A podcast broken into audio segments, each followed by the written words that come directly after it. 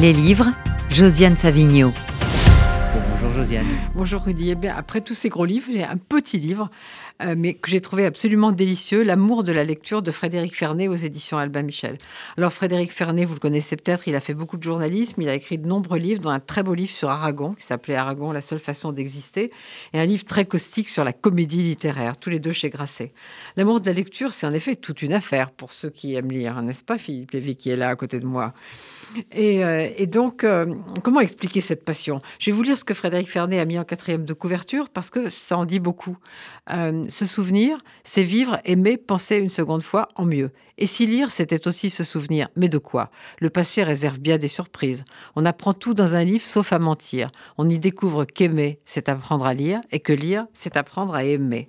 Alors c'est vraiment un livre qui m'a beaucoup touchée, d'autant qu'il est dédié notamment à une personne que j'aimais beaucoup, grande traductrice de Jacqueline Risset, qui est morte il y a quelques années. Et puis qu'il est placé sous le signe d'une lettre de Georges Sand à Flaubert, tu aimes trop la littérature, elle te tuera. Ça donne le ton du livre.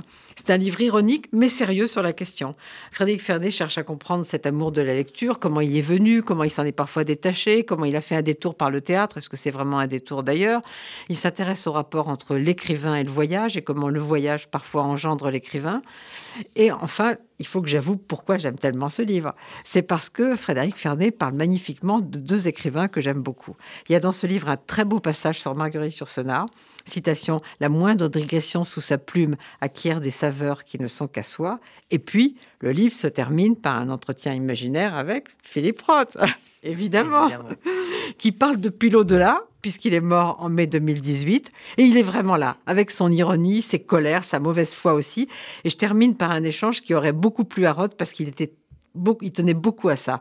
Question, vous êtes un écrivain juif, c'est-à-dire? Réponse, je suis un New-Yorkais, je suis juif et je suis écrivain, mais je ne suis pas un écrivain juif, ni même un écrivain new-yorkais. Et dans la vie, Roth ajoutait, je suis écrivain tout court.